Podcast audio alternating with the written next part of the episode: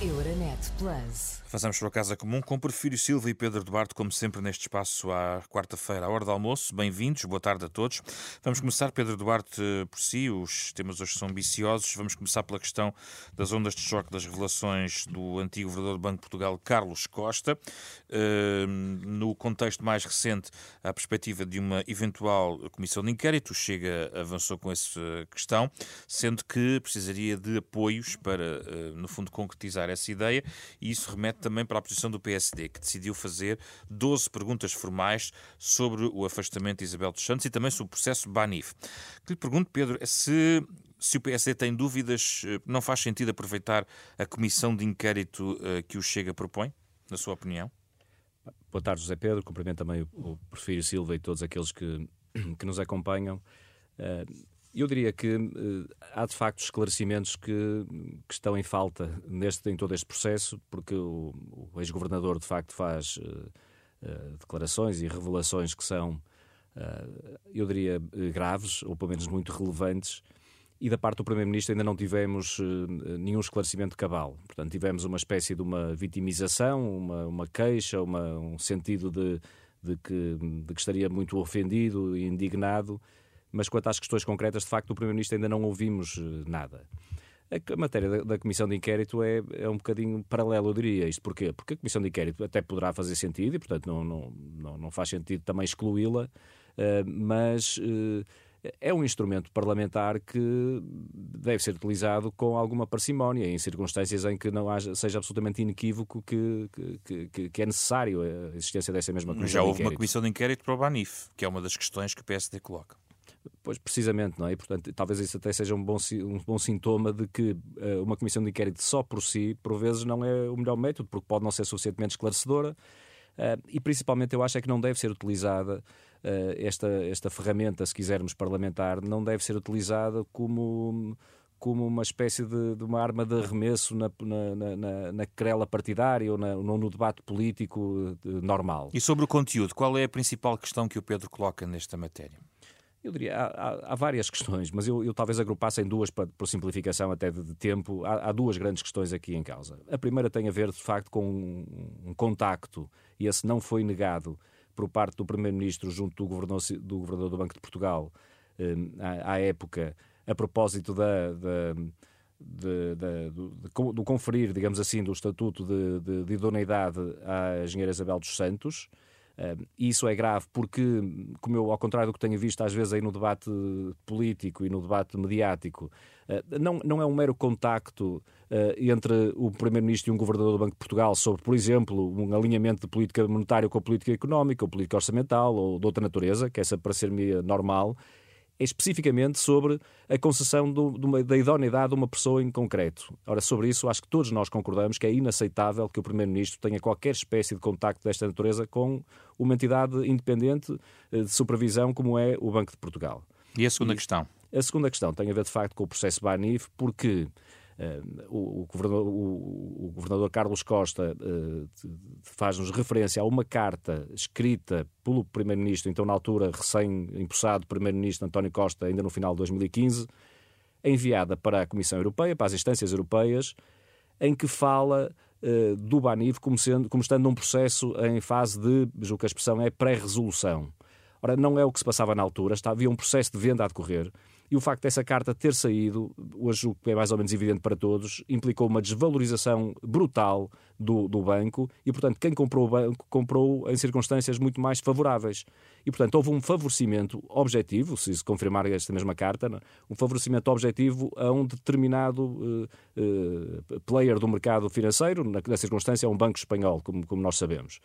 Uh, é bom percebermos se esse favorecimento foi deliberado eh, ou se de facto foi apenas um erro. Pronto, um erro do Primeiro-Ministro, se calhar ainda estava no início de funções, não se apercebeu da dimensão e de, de, da asneira que cometeu, digamos assim, ao enviar uma carta que no mínimo foi irresponsável. Prefiro Silva, eh, o Primeiro-Ministro, eh, a primeira resposta que fez ao livro foi encetar a via jurídica, um processo judicial, diz terá, terá contactado, a sua decisão tem sido pública e são as intervenções que são conhecidas do Primeiro-Ministro sobre este tópico. Não lhe parece também do interesse do próprio Partido Socialista e do Primeiro-Ministro clarificar seja em que sede for, eh, alguns detalhes de todas estas operações? Boa tarde a todos, incluindo ao Pedro Duarte, que está mais longe, e a quem nos ouve. Uh, bom, eu acho que usar o termo revelação ou revelações para falar daquilo que vai dizer o ex-governador do Banco de Portugal uh, é um mau uso do termo, porque revelar é trazer à luz uma verdade que estava encoberta. Não creio que seja o caso. O que temos são alegações. São alegações de quem uh, já falou destas coisas em comissões parlamentares de inquérito, onde tem a obrigação de dizer, como em tribunal, a verdade e toda a verdade uh, e, pelos vistos, ou está a mentir agora ou mentiu nas comissões de inquérito. Ou eh, omitiu. Uh, Pode ter omitido. Sim, se não respondeu àquilo que lhe perguntaram. Nomeadamente a questão do Banif. Se não respondeu àquilo que lhe perguntaram ou se respondeu ao lado tendo sido perguntado, mentiu, objetivamente. Uh, e, portanto, isso é grave. Estamos a falar de uma pessoa que mostrou que, como regulador, não cumpria as suas funções. É preciso ter a noção de que o governo António Costa recebeu um sistema bancário uh, com enormíssimos problemas que teve que resolver. Toda a gente sabe, para quem olha uh, para a situação do sistema bancário português, que é importante para o funcionamento da economia, que é importante para a estabilidade do país, que é importante para não termos problemas uh, que poderiam e podem acrescer aos, aos, problemas, aos outros problemas que o país tem, é importante que haja reguladores que façam a sua parte. E sobre isso o país sabe o que é que se passou em determinados anos e, portanto, sobre isso não vale a pena acrescentar muito. Aliás, já há daquelas pessoas que uh, reconhecidamente não têm qualquer simpatia política pelo Primeiro-Ministro, mas que conhecem o sistema, conhecem o sistema bancário, conhecem aquilo que se passou, não vou estar aqui a citar, mais do que um nome uh, reconhecido nessa área, vieram uh, realmente dar testemunho público de que as alegações uh, do ex-governador do Banco de Portugal não tem realmente uh, qualquer credibilidade. A questão é se deve manter-se nesta esfera em que o Primeiro-Ministro diz, bom, terá que provar isso de alguma forma, no fundo, uh, noutro, Eu penso noutra que, esfera. Contrariamente àquilo que algumas pessoas pensam, que é nós somos obrigados como indivíduos, como personalidades, a aceitar tudo aquilo que se diz, porque alguém decide dizer por uma razão qualquer. Até podemos perguntar o que é que faz com uma pessoa que uh, teve uma determinada responsabilidade tão alta como o Governador do Banco de Portugal decide depois uh, vir com este tipo de conversas públicas, que é uma coisa que até, do meu ponto de vista, coloca em causa a forma uh, como as próprias, essas pessoas põem, visionam a sua responsabilidade perante o país no exercício dessas funções. Mas agora, quando uma pessoa se sente atacada de forma injusta, de forma injuriosa, é natural que queira recorrer aos tribunais para que isso seja esclarecido. E se calhar, quando uma pessoa que foi posta numa situação em que é como se estivesse em tribunal, tem que esclarecer o assunto, tem que responder, tem que dizer a verdade. E passado uns anos vem uh, mudar a versão, vem com uma versão nova, se calhar a única maneira é de facto efetivamente esclarecer isso em tribunal. Infelizmente isso acontece. Mas há aqui um ponto importante que prefiro estar a levantar, que se uh, no cenário do uh, antigo governador Carlos Costa ter mentido à Comissão, existe uma consequência sobre isso que o, que o próprio Parlamento pode aferir, certo. Filho Silva. Certo. Já, Parlamento estamos, já, estamos, já estamos no domínio das responsabilidades, uh, das responsabilidades judiciais. Vamos ver. Agora, o que é certo é isto. Mas acha que o eh, Parlamento devia dar esse passo, de clarificar? Não, eu acho que o Parlamento já fez a sua parte. Já fez a sua parte? Eu acho que o Parlamento já fez a sua parte. Agora, se há forças políticas que acham que querem mais esclarecimentos, eu acho que está no direito de toda a gente uh, revelar quais são as suas preocupações, as suas prioridades em cada momento. Agora, isto é realmente tentar reescrever a história uh, em relação a pessoas que nós sabemos bem que não fizeram a sua parte naquilo que devia ter sido feito na proteção do sistema bancário português. Vamos a um segundo tópico muito rapidamente no nível nacional. Muito se falou na última semana sobre alegações de racismo nas forças de segurança. Pedro Duarte, eh, de resto, eh, é um processo que está agora em investigação, mas, na sua opinião, não é estranho que surja com esta dimensão depois de, enfim, são conhecidas ações uh, na, nas, nas, forças de segurança em relação a alguns casos, mas a dimensão destes, uh, em termos de volume de denúncias, é, é um pouco superior àquilo que nós eventualmente podíamos esperar. Há um problema que, que é urgente resolver nas forças de segurança, efetivamente, na sua opinião, Pedro?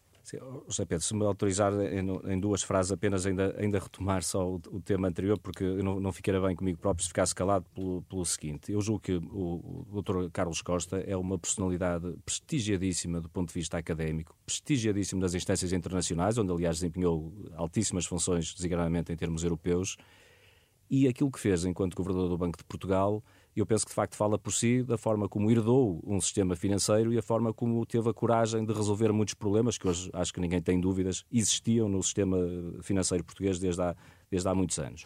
Mas, e esta é a mensagem essencial, o que aqui está em causa não é nós julgarmos o mandato ou a atividade ou a atitude do Dr. Carlos Costa, por muito respeito que eu tenha por ele, e acho que isso ficou claro que tenho. Mas ele não é, deste ponto de vista, um protagonista político relevante. Quem é o Primeiro-Ministro? E, portanto, o que está em causa aqui é nós sabermos qual foi o comportamento do Primeiro-Ministro em todo esse processo. Fica é? a nota. Portanto, é bom não desviarmos daquilo que é essencial. Quanto à, questão que, que, que, coloca, e peço desculpa por, este, por esta parte, a questão das forças de segurança é uma questão uh, complexa, muito complexa do ponto de vista uh, cívico, até eu diria, não é? E nós temos de saber distinguir dois patamares. O primeiro é aqueles elementos em concreto individuais que objetivamente cometem crimes e aqueles, aquelas circunstâncias em que até podemos estar na, na fronteira sobre se, é, se há liberdade de expressão ou se uh, é, há de facto um comportamento já ilegal. Uh, mesmo nesses casos, julgo que é, é, censurável, do ponto de vista ético, a atitude de, de, de, muitos elementos da Força de Segurança, como nós nos podemos aperceber. Mas eu acho que é muito importante também que tenhamos todos a, a serenidade suficiente para distinguir esses comportamentos individuais com qualquer confusão com atitude uh, grupal, digamos assim, ou, de, ou, ou misturarmos corporações de, de, e forças de segurança que devem merecer uh, o respeito e eu diria até merecer a admiração da sociedade e da comunidade portuguesa em geral. Nós, as forças de segurança dão, dão dão o corpo por nós, dão muitas vezes a vida por nós, uh, desempenham um papel absolutamente essencial para nós podermos viver, de facto, com a tranquilidade, com a segurança, com a confiança que queremos em, em, em sociedade. E, portanto, nós devemos sempre saber distinguir aquilo que são comportamentos individuais que são censuráveis uh, com aquilo que deve ser, na minha opinião, é pode ser uma homenagem... fazer mais para que as próprias forças se defendam na sua própria imagem que projetam perante os cidadãos. Eu, eu acho que sim, acho que nós não temos dado, enquanto sociedade, todos nós não temos provavelmente eh, dado a dignidade eh, eh, e a relevância que as nossas forças de segurança merecem. E, portanto, isto talvez seja um ponto que devemos, devemos de alguma maneira, melhorar todos coletivamente. Não quero com isto dizer, que fique claro, eu não estou com isto a querer desculpabilizar ou atenuar comportamentos que de facto são altamente criticáveis. São, são dois pontos diferentes, Muito eu diria. Prefiro Silva, sobre este tema. Eu não tenho a mais pequena dúvida de que nós estamos a falar de forças de segurança de um Estado democrático. Aliás, ainda aqui na semana passada usei essa, essa expressão a propósito de, de, um outro tema e, portanto, nada disto tem a ver com as dezenas de milhares de agentes e guardas das forças de segurança que respeitamos e que fazem parte da, da ordem democrática e bem.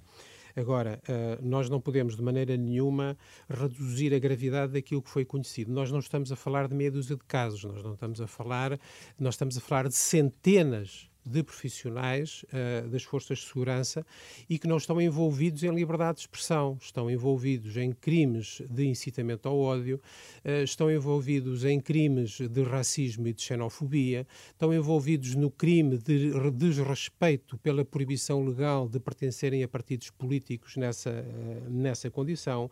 Estamos a falar de um, ehm, manifestações que apontam diretamente para a eliminação física de determinadas pessoas bem bem, bem, bem identificadas e, portanto, se é verdade que não confundo estas pessoas estes comportamentos com a esmagadora maioria das dezenas de milhares de agentes das forças de segurança, que não confundo, são as forças de segurança de um Portugal democrático e isso merece todo o nosso respeito, mas principalmente para proteger essas forças de segurança nós temos que saber identificar o, a gravidade do problema que aqui está.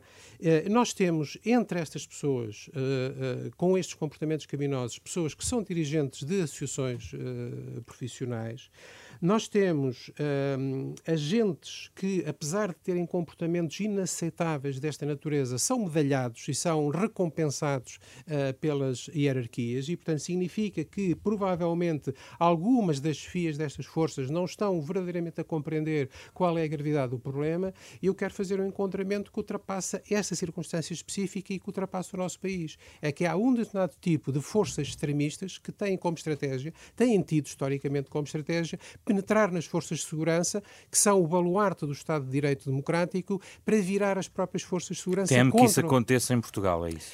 Temo que se nos despreocuparmos e se acharmos que isto são meia dúzia de pessoas e é só liberdade de expressão, temo que isso possa acontecer. Acho que não está a acontecer, uhum. acho que temos as condições uh, uh, institucionais para que isso não aconteça, mas é preciso que não relativizemos um fenómeno grave. Pedro Duarte, apesar, uh, a propósito do Mundial de Futebol, que já começou, esta pergunta é, coloca-se a propósito, obviamente, das viagens previstas e as representações de Estado, mas também os eventuais protestos que devem de ser mitigados, digamos assim, no Catar. Deve o futebol ser um mundo à parte quando discutimos direitos humanos e já agora se concorda com a representação do Estado prevista uh, por Portugal durante o Mundial, Pedro? Eu acho que há, há, há talvez três, três níveis que podemos colocar esta questão. Em primeiro lugar, a decisão de, da FIFA de realizar o Mundial neste, neste país e nas circunstâncias em que foi, no, todo o processo, e isso eu acho que é muitíssimo criticável e deveria ser investigado até às últimas consequências. Não é? Um segundo lugar tem a ver com a, a eu diria, a, participação desportiva em si, portanto, agora a competição desportiva, e uma vez que a decisão está tomada, eh, não, não me parece que também fosse muito razoável ou sequer eficaz para qualquer efeito, qualquer espécie de, de boicote. Acho que é importante haver um esforço, como tem havido, de, eh, nomeadamente muitos dos próprios atletas e das equipas e das seleções e, e, e, e adeptos que lá se têm deslocado, de, de tentar trazer esse tema para Mas com dificuldade, Pedro. Exatamente, mas estão a forçar e, portanto, acho que pode ser interessante. Se não tivéssemos ali o Mundial, certamente, então aí é que não falávamos mesmo dos problemas dos direitos humanos no Qatar. Eh, e, e, a verdade é que estamos a tentar falar sobre isso. Fala-se aqui no Ocidente e até lá há uma pressão diferente, certamente, e, portanto, eu tenho sempre esta visão um pouco, uh, se quiserem, uh, podem considerá-la até um bocadinho naif, mas eu acho que é, nós, quanto mais barreiras construirmos, mais difícil se torna nós penetrarmos mesmo em. em, em e nessa, e nessa medida é, é compreensível o Estado representar-se a este nível? É, e esse é o, é, é, é o tal terceira vertente que me parece que eu já não vejo nenhuma vantagem, confesso, nenhuma vantagem na presença de políticos portugueses no, no, no Qatar. Portanto, parece-me absolutamente desnecessária, inútil, e sendo desnecessária e inútil é contraproducente em todos os níveis. Uh, uh, parece-me uma, uma, uma, pequena saloice, digamos assim, ir, ir para ali para as bancadas, onde de facto não há qualquer vantagem e que até pode levar a uma interpretação de uma, de uma normalização uh, de, um, de, um, regime que de facto não pode ser normalizado por quem acredita em direitos humanos e quem acredita em, em, em princípios como são os princípios democráticos, por exemplo. Porfírio Silva. Há dois pontos importantes daquilo que disse o Pedro Duarte com os quais eu concordo. Por um lado, o papel da FIFA, enfim, mas isso não é não penso que esteja exatamente ao alcance das autoridades portuguesas uh, influírem aí, e uh, a questão da normalização. De facto, nós não podemos normalizar estas situações e, portanto, é importante que os responsáveis políticos, independentemente da atitude que tenham quanto ao futebol, não normalizem uh, o de respeito pelos direitos humanos. E desse ponto de vista, eu valorizo muito que o Primeiro-Ministro tenha feito, na qualidade de Primeiro-Ministro, uma declaração muito importante para marcar o essencial, quando ele diz: quando formos lá, não vamos seguramente apoiar o Qatar, o regime do Qatar, a violação dos direitos humanos no Qatar, a discriminação das mulheres no Qatar. Dificilmente encontraremos um primeiro-ministro em funções que faça uh, declarações tão nítidas sobre aquilo que não aceita no, no regime uh, de um país com os quais. Mas vai lá. mas vai lá. Sim, eu, eu, não sou favorável, eu não sou favorável à ideia de que nós só possamos estar no mundo só tendo contactos com países que nós achamos extraordinários, uh, tão bons como nós ou melhores do que nós. Acho que isso resultaria num mundo em que cada um está no seu cantinho uh, e, não há, e não há sequer capacidade de comunicação. Uh, eu, eu lembro que nós tivemos Jogos Olímpicos de 2008 na Rússia, os Jogos Olímpicos de Inverno em 2014 na Rússia, os Jogos Olímpicos de Inverno deste ano na China, que o Mundial de 78 foi numa Argentina ditatorial e sanguinária que em sete anos matou cerca de 30 mil, uh, uh, 30 mil opositores e, no entanto, fez-se lá o Mundial. E, portanto, nós, eu penso que nós temos que separar as duas coisas. Há uma, uh, uma relação país a país em que as questões dos direitos humanos, mesmo quando haja petróleo metido no negócio como há, as questões dos direitos humanos nunca podem ficar esquecidas, mas eu penso que nós, apesar de tudo, temos que preservar alguma normalidade de contacto entre os, também entre os povos, mas entre os podia países, não ser necessário ir o Presidente da República, ou o Primeiro-Ministro, ou o Presidente da Assembleia da mas, Pedro, República. Se me perguntar... Se nós eu... temos relações diplomáticas certo, com o Qatar, não temos relações cortadas. Se me perguntar se eu pessoalmente, uh, se estivesse numa dessas funções, que não, nem estou nem nunca estarei... Iria mas, ou não? Uh, eu não iria. Eu não iria, mas percebo que, do ponto de vista da responsabilidade institucional, do ponto de vista da representação do país, da forma como as pessoas ligam ao futebol, percebo que isso possa ser feito. E, portanto, eh, eu pessoalmente acho que se pudesse não iria, Uh, mas isso não significa necessariamente que eu condene a opção política de ir acompanhar a seleção num determinado sítio, desde que não deixe ser dito aquilo que deve ser dito. E, aliás, o próprio Presidente da República, o Primeiro-Ministro já fez as declarações que eu citei, o próprio Presidente da República já disse: eu vou, mas não, de, não deixarei de falar de direitos humanos. Acho que isso é importante. Uh, Pedro Duarte, o Parlamento Europeu aprovou esta quarta-feira uma resolução que declara a Rússia como Estado patrocinador do terrorismo e este não é propriamente uma, uma declaração uh, leve, é de facto relevante. Estamos a falar de uma resolução aprovada com 494 votos a favor, 58 contra, 44 abstenções. A Rússia, uh, que enfim também tem a nossa Europa, é agora considerado um Estado patrocinador do terrorismo. Isto não vai isolar ainda mais a Rússia? Em certo sentido, sim, mas eu julgo que foi a Rússia que se auto-isolou, se permitir a expressão, né? com as atitudes que tomou, no, designadamente desde esta última invasão à, à, à, Ucrânia em fevereiro passado. E, portanto, a partir desse momento temos, de facto, um contexto geopolítico muito dif diferente. E, eu confesso que me parece muito uh, positivo que se denote, do ponto de vista da, da União Europeia, evidentemente com a pronto, alguma, alguma diversidade de pontos de vista, como, como acontece sempre em democracias, mas, mas com uma maioria muito significativa, não, é? não só em termos numéricos no Parlamento Europeu, mas no, no conjunto dos Estados-membros, ter havido haver esta coesão do ponto de vista europeu. Uh, uh, e, portanto, eu acho que isto é que deve ser enaltecido, é que, de facto, há valores, há princípios que, de facto, não estão a ceder uh, e há uma posição muito veemente, muito assertiva. Aquilo que a Rússia tem feito é absolutamente inaceitável, em pleno século XXI, a, ver-se esta atitude bárbara e perfeitamente primária, uh, que tem causado tantos danos, não só àqueles que têm morrido objetivamente e diretamente com, com os mísseis, com os rockets e com os ataques russos, mas, a, mas a, a, destruição de um país, não é? Com as pessoas hoje em dia a passarem o frio que estão a passar, a passarem a, a, fome até em alguns casos e todas as, as privações associadas à guerra e, e o que, tudo o que vai custar para voltarmos a reconstruir aquele hum. país como, como, é o país ucraniano. E, portanto, o, o, que a Rússia está a fazer é inaceitável e eu parece, a mim parece muitíssimo importante que haja esta posição absolutamente veemente por parte de quem acredita noutro tipo de valores, como felizmente acontece na, na União Europeia. E neste contexto, Porfírio Silva, o Primeiro-Ministro diz que não há condições para cumprir expectativas que estão a ser criadas em relação ao alargamento da União Europeia. Pedro, eu lamento, mas eu tenho que ir à questão da declaração hoje do, do Parlamento Europeu de acordo. Uh, antes de ir a essa questão. Uh, eu, desde o primeiro minuto, que condenei claramente a invasão da Ucrânia pela Rússia e tenho aqui dito várias vezes que a Rússia não pode ter um prémio por essa, por essa agressão. Dito isto, eu considero que é um erro monumental do Parlamento Europeu ter aprovado a resolução hoje em que declara a Rússia como um Estado promotor ou patrocinador do terrorismo. Vamos lá ver. Uh, o plano dos conceitos políticos e o plano da batalha política não pode prejudicar a eficácia e eficiência do plano jurídico e da capacidade para as instâncias uh, penais internacionais uh, perseguirem, condenarem os responsáveis por atos inaceitáveis, mesmo durante uma guerra, porque a guerra não é o vale tudo, a guerra também tem regras. Por exemplo, tem havido alegações de crimes de guerra alegações de crimes de guerra cometidos pela Rússia e alegações também de crimes de guerra cometidos pela Ucrânia. Há pelo menos uma diferença importante. A Rússia faz de conta que não é nada, simplesmente atira para, para canto. A Ucrânia tem dito, ok, é uma acusação, vamos investigar e estamos disponíveis para ver o que é que se passa, o que é uma distinção muito importante. Agora, estar a meter um conceito que é um conceito que juridicamente uh, significa uma coisa uh, deste lado do Atlântico, significa outra coisa uh, nos Estados Unidos, que tem implicações jurídicas pouco conhecidas, um conceito vago, meter este, este conceito numa luta que é política e tem que ser política, é a luta pelo direito da Ucrânia à, à, à independência e à, e, à, e à autodeterminação, acho que é incorreto. E depois há um ponto político para mim uh, muito importante.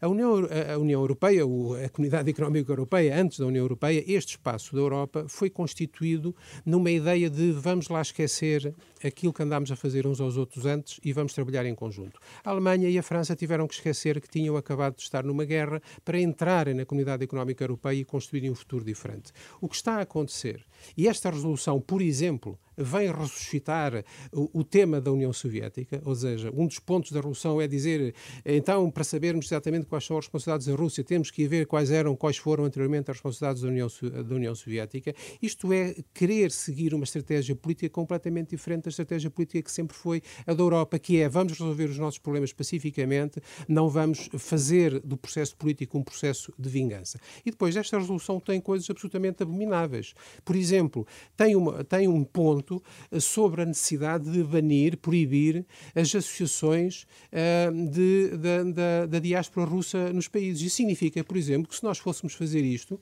Uh, íamos perseguir as associações de, de, de, russos que existem em Portugal. Eu não acho isto normal. Eu acho que nós temos que fazer uma distinção muito clara entre o regime russo, que está neste momento e que espero que não seja eterno, as extensões que são extensões do regime russo, e de facto há organizações que são extensões do regime russo, e depois toda, toda, todas as pessoas russas, quer, as, quer os opositores lá, quer aqueles que andam pelo mundo, e que não podem ser apanhados numa, numa perspectiva de, de vingança histórica contra, uh, enfim, eu percebo que haja povos que se sentem eh, que tem um, um, um, património de queixa contra a antiga União Soviética, contra a ditadura comunista, uh, e que agora projetam esse passado histórico nesta atual situação. Mas eu não Sim. creio que isso é um bom caminho e misturar o plano político, da luta política, com o plano jurídico, com o plano da perseguição nas instâncias internacionais a, a atos efetivamente condenados pela lei internacional, penso que é um mau passo. Para termos mais tempo para falar sobre este tema, vamos deixar então para as próximas semanas esta questão do alargamento, que parece um, um debate que podemos ter aqui um pouco mais mais sobre a questão do alargamento possível e também da COP27, eh, com os resultados que foram conhecidos, até porque vem aí uma conferência também sobre biodiversidade, também em dezembro, que vai motivar de novo o debate sobre a questão climática e ambiental. Obrigado, Porfírio Silva. Pedro Duarte foi o Casa Comum desta semana. Euronet Plus. Milano. Zagreb. Bruxelas. Sofia. Riga. Euronet Plus, a rede europeia de rádios para compreender melhor a Europa.